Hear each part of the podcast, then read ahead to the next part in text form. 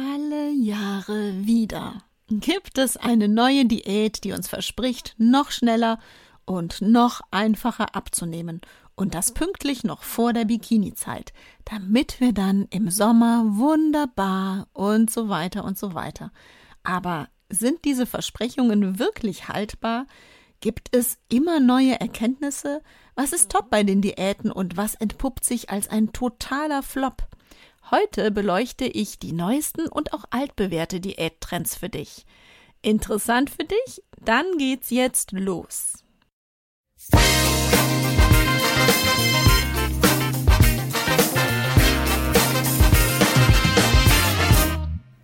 Das ist euer Podcast für die Frau 40 plus. Hier geht es ums Abnehmen oder Gewicht halten, um die Wechseljahre Darmgesundheit und Achtsamkeit. Und damit herzlich willkommen zum Podcast Die, die Menobitch mit der Webapothekerin Linda Venent.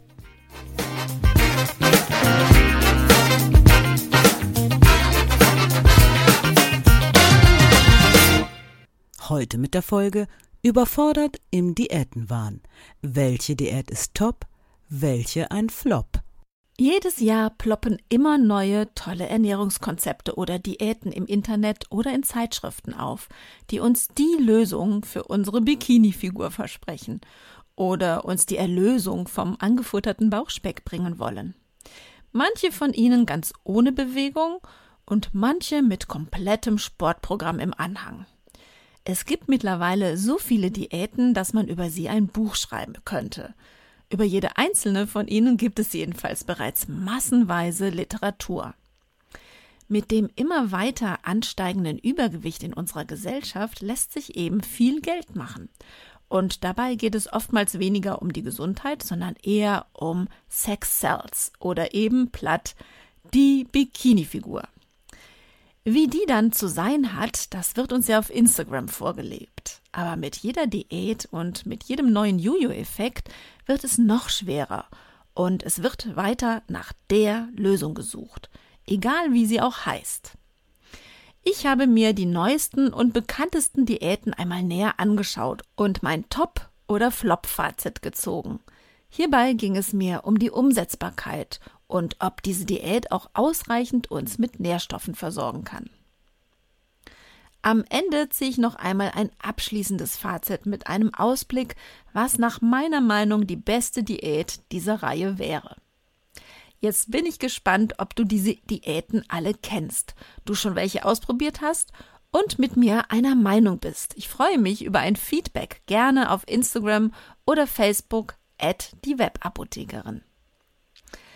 Los geht's mit einer wahren Wunderdiät. Die Tonon-Diät verspricht zumindest wahre Wunder, denn in zwei Wochen sollen 10 Kilos abgenommen werden.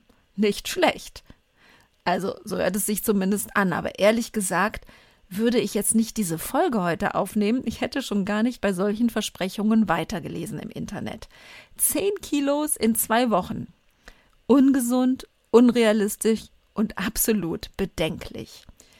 Wie lange denkst du, hast du oder braucht man dafür, 10 Kilos zuzunehmen? Sagt das nicht schon alles?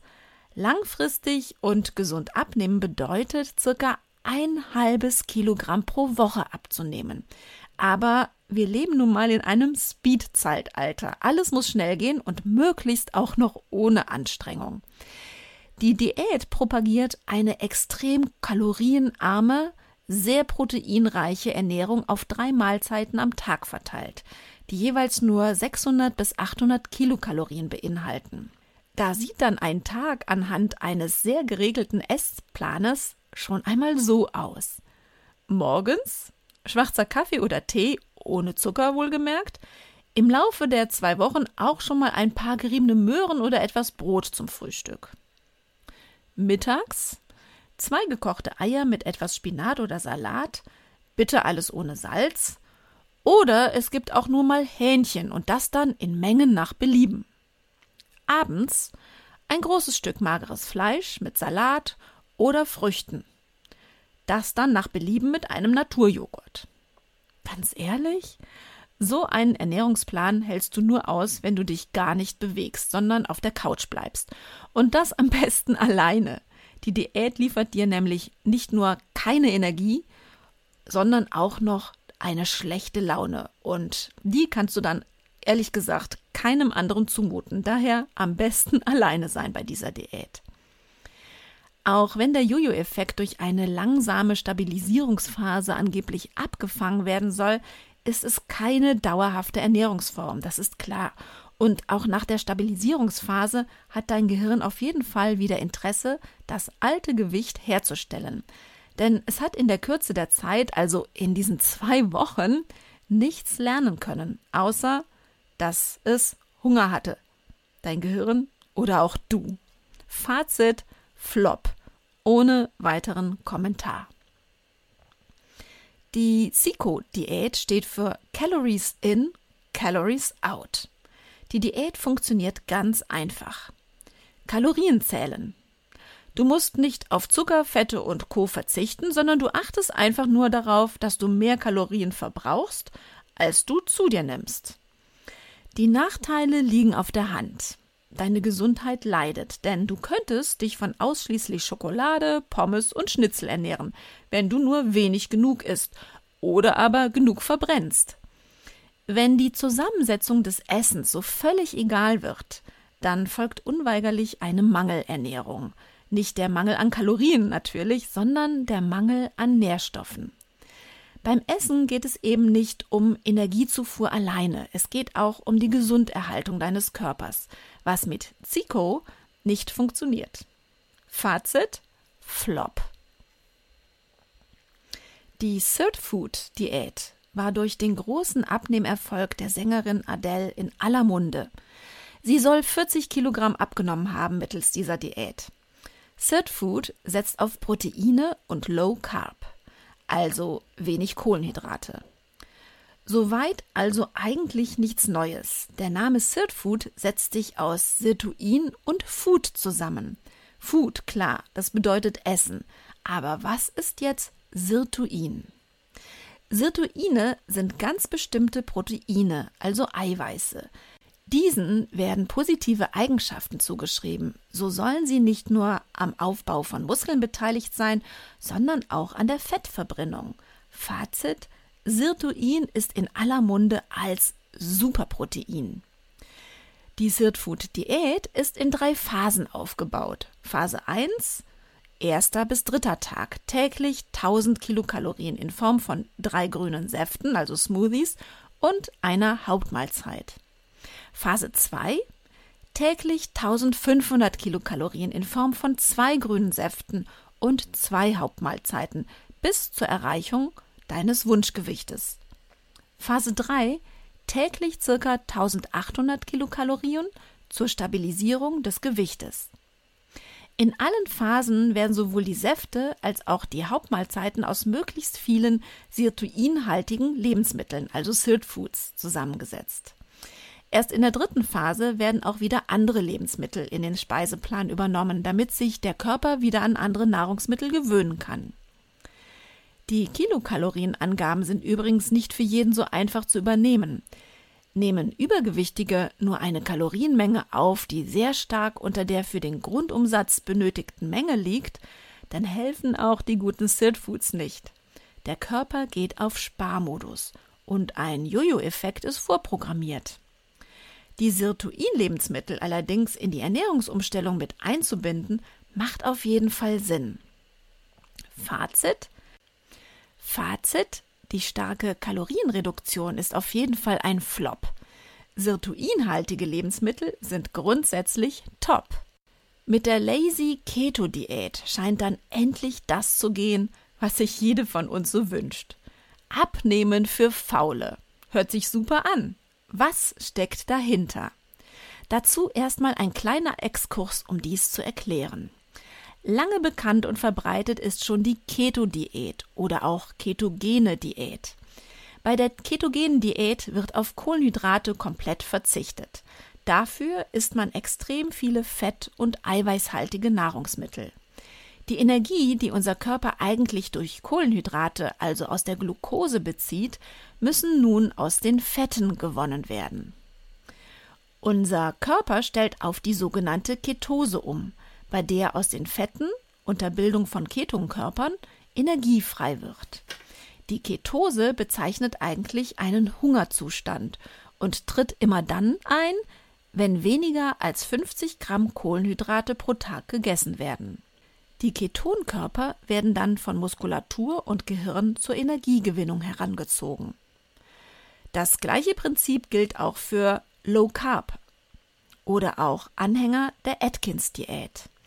Atkins reduziert den Kohlenhydratanteil teilweise auf unter 5 Gramm pro Tag während der ersten 14 Tage, also in der ersten Phase seiner Vier-Phasen-Diät. Je nachdem, wie übergewichtig die Abnehmwilligen halt sind. Nun zurück zur Lazy Keto Diät. Die Lazy Keto Diät hat im Gegensatz zu den anderen Low Carb Diäten nur einen einzigen Grundsatz. Eine Phase sozusagen. Bei ihr ist nur darauf zu achten, nicht mehr als 20 Gramm Kohlenhydrate pro Tag zu essen, was ungefähr der Phase 1 bis 2 der Atkins-Diät entspricht. Es handelt sich bei allen Low-Carb-Varianten also lediglich um andere Namen bei ähnlichen Ansätzen. Auch die Paleo-Diät, die sogenannte Steinzeiternährung, streicht konsequent Zucker- und Getreideprodukte, was ebenfalls mit Low Carb zu bezeichnen wäre. Auch die Dukan-Diät des französischen Ernährungsmediziners Pierre Ducan aus den späten 79er Jahren basiert auf viel Protein und weitestgehendem Verzicht auf Kohlenhydrate, also Low oder sogar No Carb und zusätzlich einem strengen Auge auf die Fettzufuhr. Was ist nun von allen Low-Carb-Prinzipien, wie auch immer sie dann noch heißen, zu halten? Grundsätzlich ist es sinnvoll, auf zuckerhaltige und mit Zucker verarbeiteten Lebensmittel zu verzichten. Kohlenhydrate aber komplett zu verteufeln, ist nicht sinnvoll, da sich die Ernährung sehr einseitig zugunsten der Fette und Proteine verschiebt. Einseitig ist auch hier schon das Stichwort. Unabhängig davon, dass bei Low Carb vielfach nach zu viel Fleisch und Fisch gegriffen wird, Achtung, Gichtgefahr, Übersäuerungsgefahr, Entzündungsexplosion im Körper, ist auch die Fettzufuhr bedenklich.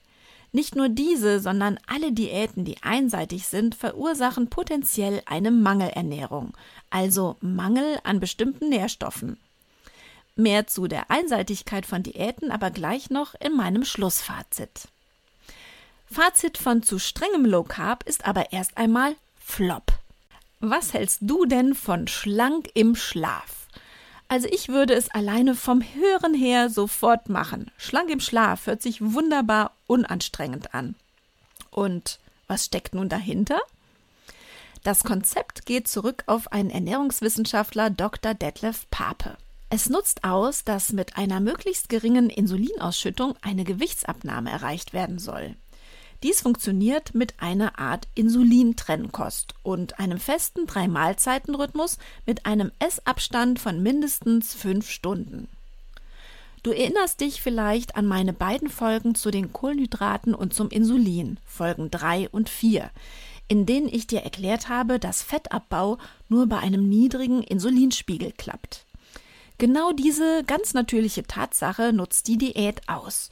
Und tatsächlich handelt es sich hier auch wieder um eine Sonderform einer Low-Carb-Diät, die allerdings vermehrt auf die zusätzliche Trennung von Kohlenhydraten und Eiweißen während der einzelnen Mahlzeiten Wert legt.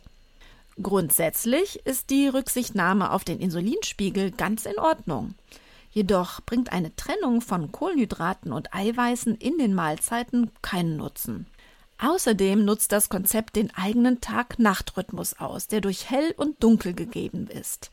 Sport oder aktiver Lebensstil gehört dabei zu einer festen Größe des Programms und ein zusätzlich ausreichendes Fatburning im Schlaf. Also mit ausreichend viel Schlaf. Dafür legt Dr. Pape Wert darauf, dass die letzte Mahlzeit auch ausreichend lange vor der Schlafphase ist damit der Körper in der Regenerationsphase seinen Job machen kann, sprich Fettverbrennung. Ich mag diese Ansätze, da sie sich auf die physiologischen Abläufe in unserem Körper fokussieren. Die strikte Trennung wie morgens kein Eiweiß oder abends keine Kohlenhydrate gehen mir allerdings gegen den Strich, da dies oftmals nicht alltagstauglich ist. Ob dies daher für jeden im Alltag umsetzbar ist oder lediglich unter einer guten Begleitung, also durch einen Ernährungscoach, kann ich nicht einschätzen. Fazit: weder Flop noch Top. Wir haben es hier mit einer ausgewogenen Diät zu tun, bei der es sicherlich keinen Nährstoffmangel geben wird. Für meinen Geschmack jedoch immer noch zu viele Regeln, die es vermeiden, auf meinen eigenen Körper hören zu können. In der Apotheke wurden wir vielfach nach der HCG-Diät gefragt, die in vielen Fitnessstudios so ganz nebenher propagiert wurde. Was steckt hinter diesem HCG? Bei HCG handelt es sich um das humane Chorion-Gonadotropin, schlichtweg ein Schwangerschaftshormon. Dieses wird in Form von homöopathischen Globuli zusätzlich zum normalen Essen bzw. einem Essensplan eingenommen, um den Bauchumfang zu reduzieren.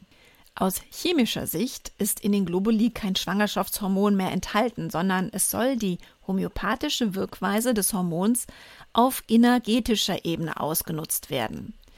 Der Effekt dieser Diät liegt aber sicherlich vor allem auf der extrem kalorienreduzierten Energiezufuhr von nur 500 Kilokalorien pro Tag. Dass bei dieser Energiezufuhr dann Teilnehmerinnen vom Laufband in den Fitnessstudios kippten, wunderte wohl kaum. Also bitte Finger weg von diesen Extremvarianten. Fazit Flop. Die Gen- oder DNA-Diät basiert auf einem Gentest mittels Mundschleimhautabrieb. Der bei uns in der Apotheke auch unter Metacheck angebotene Gentest ist nicht ganz günstig, bringt dir jedoch eine lebenslange Gewissheit. Genetisch ist bei dir nämlich hinterlegt, wo du dich in deiner ernährungsphysiologischen Entwicklung gerade befindest. Bist du genetisch noch bei unseren Vorfahren, den Jägern, einzusortieren, dann kannst du am besten deren Nahrung, bestehend aus Eiweißen, verstoffwechseln.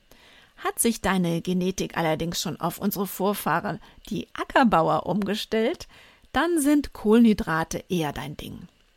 Die Ergebnisse dieses Gentests werden in vier Typen eingeteilt, den sogenannten Metatypen Alpha, Beta, Gamma und Delta, die die unterschiedlichen Verwertungen von Kohlenhydraten, Eiweißen und Fetten beinhalten. Und es ist schon richtig, dass wir in unserem Stoffwechsel, in unserem Gehirn und auch unserer Genetik noch so ticken wie unsere Vorfahren. Unsere Genetik verändert sich diesbezüglich nur im Schneckentempo und daher befindet sich eine jede von uns auf einem absolut anderen Stand. Wie blöd ist es da, wenn jemand krampfhaft versucht, Low Carb zu leben und eigentlich aber Kohlenhydrate viel besser verstoffwechselt als Eiweiße.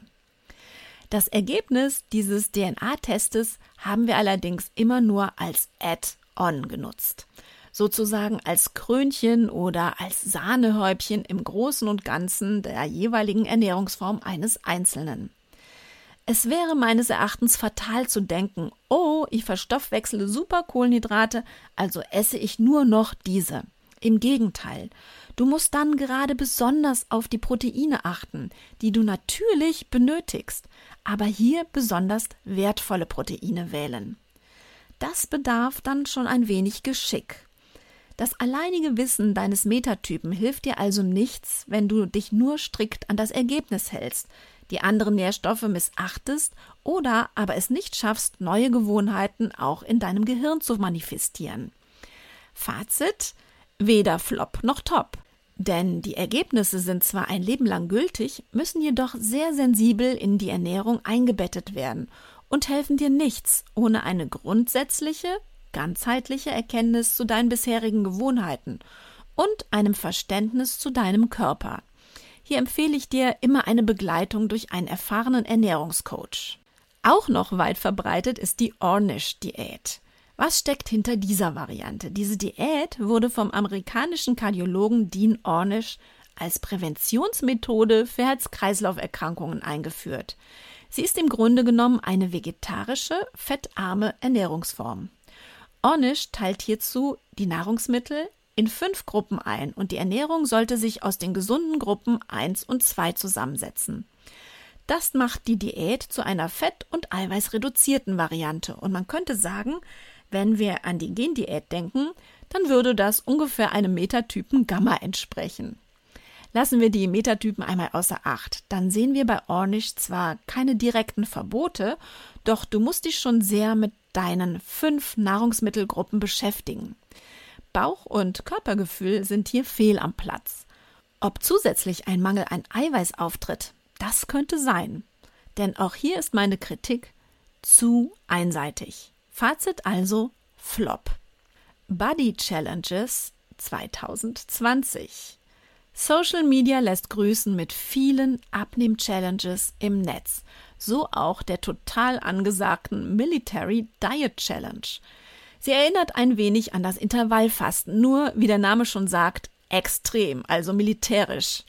Ein Versprechen mit einer Gewichtsabnahme um die 5 Kilogramm pro Woche ist nicht nur unrealistisch, sondern tatsächlich ähnlich wie bei der Tonon-Diät absolut bedenklich aus ernährungswissenschaftlicher und psychologischer Sicht. Und ehrlich gesagt, wer möchte schon Ernährung mit einem Kasernenhof vergleichen? Und Abnehmen als Challenge finde ich im kleinen Rahmen total super unter Freundinnen oder Arbeitskollegen, das motiviert. Aber als Social Media Hype für mehr Follower, für mehr Aufmerksamkeit, ehrlich, muss ich dazu noch etwas sagen. Fazit Flop. Finger weg vom Social Media Hype um schnelles Abnehmen mittels Challenges kann niemals nachhaltig gut für dein Leben sein. Formula-Diäten mittels Proteinshakes sind auch nach wie vor im Trend. Sie sollen eine oder sogar alle Mahlzeiten ersetzen und so gerade Personen mit wenig Zeit oder wenig Lust zum Kochen zum Abnehmen animieren. Eintönigkeit der Ernährung, fehlende Lerneffekte im Umgang mit wirklichen Lebensmitteln und Vernachlässigung der eigenen Geschmacksnerven und des Belohnungssystems bringen mich ausschließlich zu einem Fazit. Flop. Natürlich ist es für manch Abnehmwillige eine super Hilfe, mittels Shake mal die Mahlzeit zu ersetzen. Ich bin dennoch immer der Meinung, dass hier auch eine zu Hause vorbereitete Mahlzeit eine wesentlich größere Sättigung, nämlich nicht nur des eigentlichen Hungers, sondern auch des emotionalen Hungers erreicht. Dazu mehr noch in meinem Abschlussfazit. Hast du schon mal etwas von Volumetrics gehört? Abnehmen ohne Hungern und ohne lästiges Kalorienzählen. Das hört sich schon mal gut an. Gegessen werden hier die Lebensmittel, die bei großem Volumen eine möglichst niedrige Kaloriendichte haben. Vergleichst du zum Beispiel 100 Gramm Salat mit 100 Gramm Schokolade, dann hat der Salat bei gleichem Gewicht ein wesentlich größeres Volumen. Fazit, es füllt viel besser deinen Magen, wodurch dem Gehirn eine längere Sättigung gemeldet wird. Mit diesem Prinzip fehlt der Heißhunger und du fühlst dich immer ausreichend gesättigt. Im Grunde genommen also ein Fazit mit Top. Es sollte nur in ein Ernährungskonzept integriert werden, welches unser Belohnungssystem, unser Gehirn ebenso beachtet und nicht doch wieder Verbote wie Schokolade ist gestrichen erwähnen. Wünschenswert ist es also, das Volumenprinzip in ein Ernährungskonzept mit zu integrieren. Als neueste Trends 2020 gelten übrigens nicht mehr Detox oder Low Carb, sondern mittlerweile gibt es den Hype um Plant-Based Substitutes. Was steckt dahinter? Pflanzenbasierter Ersatz für tierische Produkte. Das hört sich in meinen Ohren eigentlich nach Musik an. Nicht nur aus ethischen Gründen, sondern auch aus gesundheitlichen. Oft genug hast du ja mittlerweile von mir schon gehört, dass tierische Lebensmittel in unseren Körpern übersäuern lassen. Entzündungen verursachen oder, wenn es um Milchprodukte geht, eher für schnelles Wachstum gedacht sind. Nicht selten müssen wir bei diesen Substitutes aber wieder mal aufpassen, ob uns die Industrie hier nicht einmal mehr einen Hype aufsitzen lässt und Produkte teuer an den Konsumenten bringen möchte. Doch es ist nicht alles zu verachten. Schon lange hat die Hafer- oder Mandelmilch in meinem Kühlschrank zum Beispiel Einzug gehalten. Auch meine Tochter, ein echter Müsli-Fan, findet die pflanzliche Alternative lecker und vermisst in ihrem Müsli keine Kuhmilch mehr. Ob zum Backen oder Kochen, Kuhmilch hat bei uns keine Chance mehr. Joghurt ist bei mir nur noch aus Lupinen, Mandel oder Hafermilch. Bei meinem Frühstück vermisse ich keine Butter, da ich andere Aufstriche oder gegebenenfalls gar keine mehr nutze. Alleine diese drei Änderungen sind ohne Einbußen super durchführbar. Und da habe ich noch nicht einmal von Fleischalternativen gesprochen. Es geht um ein Bewusstsein für Tierhaltung auf der einen Seite und für den eigenen Körper und die Gesundheit auf der anderen Seite. Verarbeitet und hochgehypte, womöglich noch stark gezuckerte, pflanzenbasierte Supernahrungsmittel braucht allerdings kein Mensch. Fazit: Top! Solange die Zutatenliste mit möglichen Zuckerzusätzen oder gesättigten Fettsäuren nicht aus dem Blickfeld gelassen wird. Die Dash Diät oder vielmehr Dash Diet hört sich auf Deutsch ausgesprochen erst einmal so an, als redeten wir von einer Waschmittelmarke. Mit Dash oder Dash ist jedoch Dietary Approaches to Stop Hypertension gemeint. Übersetzt so viel wie Blutdruckdiät, also anti, gegen zu hohen Blutdruck. Es ging vordergründig um Menschen mit erhöhtem Blutdruck wobei die Gewichtsabnahme zu einem willkommenen Nebeneffekt wurde. Der Fokus liegt auf einer Ernährung mit Obst, Gemüse und Vollkornprodukten und fettarmen Milchprodukten und gelegentlich Fisch und Fleisch. Nach meinem Geschmack könnten hier mehr Plant-Based Substitutes genutzt werden. Ansonsten läuft hier schon vieles richtig. Bis auf das Wort Diät, über das ich gleich noch etwas sagen möchte. Mein Fazit: bis auf ein paar kleine Schwächen Top. Nun kommen wir endlich zu etwas fürs Gehirn. Die Mind-Diät soll nicht nur unserer Figur gut tun, sondern auch unser Gehirn fit halten. Steckt hier eine absolute Neuheit dahinter? Nein, wo denken wir hin? Neuheiten gibt es wohl kaum noch. Natürlich nicht. Nur andere Namen. Wir sind hier bei einer Mischform der Dash-Diät und Mittelmeerkost gelandet. Die Mittelmeerkost oder mediterrane Ernährungsform ist immer noch die beliebteste und anerkannteste Ernährungsform weit und breit. Hier sind neben der pflanzenbasierten Ernährung mit Produkten, die unsere südländischen Nachbarn direkt vor der Haustüre ernten können, Fisch, Meeresfrüchte und auch vor allem gesunde Fette vom Olivenöl und sogar in Maßen Rotwein erlaubt. Auch die Mind Diet nutzt diese guten Ansätze für unsere geistige Aktivität. Heute wissen wir von der großen Bedeutung unserer Ernährung auf unser Gehirn und auch um das Risiko, an neurodegenerativen Erkrankungen zu leiden, also an Demenz oder Alzheimer. Alt werden ja, aber bei geistiger und körperlicher Gesundheit bitte. Das ist doch unsere Devise. Daher zählen diese Ernährungsweisen auch für die besten und unser Gehirn freut sich über diesen guten Mix aus grünem Blatt und anderem Gemüse, Nüssen, Bohnen und Hülsenfrüchte, Beeren, Fisch und Meeresfrüchte, Geflügel, Vollkorngetreide, Oliven und Leinöl und nicht zuletzt auch Wein. Warum ist Wein wohl in anderen Diäten verboten? Natürlich aufgrund der großen Kalorienmenge, die der Wein so mit sich bringt. Aber auch hier macht die Dosis das Gift. Leider mal wieder für Männer und Frauen unterschiedlich. Während bei Männern das Gläschen pro Abend rund 0,2 Liter gefüllt sein darf, ist es bei Frauen eher nur 0,1 Liter.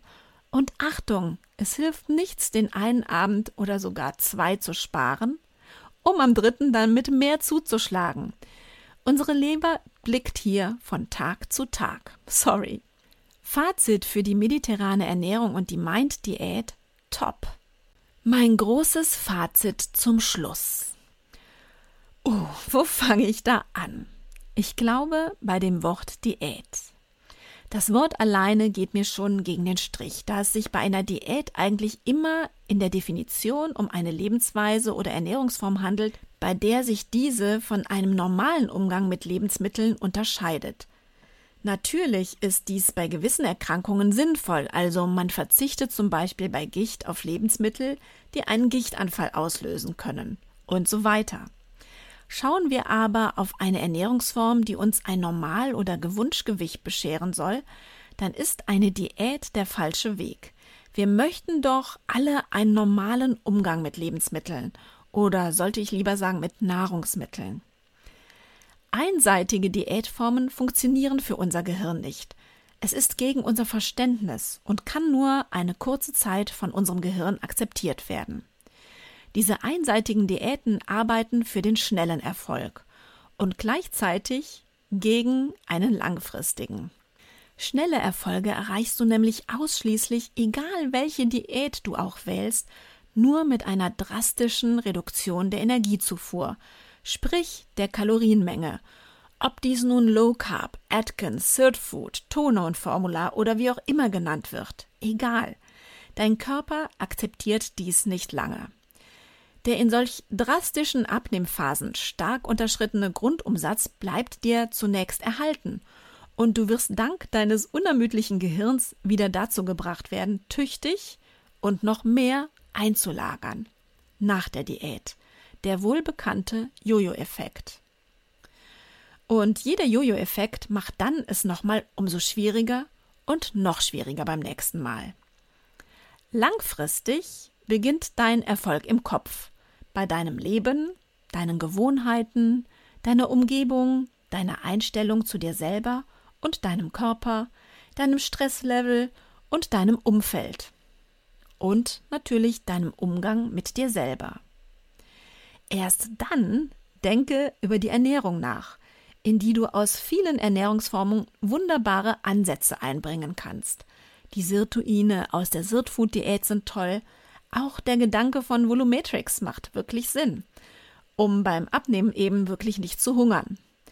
Wunderbare Nahrungsmittel aus der Mittelmeerdiät halten dich gesund und fit. Und natürlich sollten wir die Nahrungsmittel nutzen, die unser Mind, also unser Gehirn fit hält. Wann auch immer du es kannst und es dir schmeckt und du dir zusätzlich Gedanken um deine Umwelt machst, nutze, wenn es geht, die Plant-Based Substitutes. Denn dein Kaffee wird dir auch ohne Kuhmilch schmecken. Versprochen. Es gibt es nicht. Das eine Ernährungskonzept, welches für alle gilt. Eine Ernährungsform muss gesund, ausgewogen, individuell umsetzbar, langfristig durchzuführen und vor allem zu dir und deinem Alltag passen. Und dein Gehirn muss es langfristig als Gewohnheit abspeichern. Dann hast du deine Ernährungsform gefunden. Aber Ernährung alleine macht nicht den Erfolg aus. Es geht um dein ganzes Leben, deine Lebensweise, dein Umfeld. Die Ernährung macht bei deinem Körpergewicht nur einen Teil von vielen aus. Und ich möchte dich ermuntern, dich selber ganzheitlich zu betrachten. Das Beste von allem nehmen und vor allem bei mir selber bleiben. Das war meine Lösung. Und wenn du Lust hast, dann abonniere meinen Podcast auf Apple Podcasts oder Spotify, denn dann hörst du weiter von meinen Erkenntnissen zur Ernährung vor, in und nach den Wechseljahren oder aber über andere Themen, die Frau in der Menopause beschäftigt. Das nächste Mal geht's nämlich um Vitamine und Mineralstoffe und auf welche wir besonders Acht geben müssen in den Wechseljahren. Ich freue mich auf dich. Bis zum nächsten Mal. Deine Webapothekerin Linda.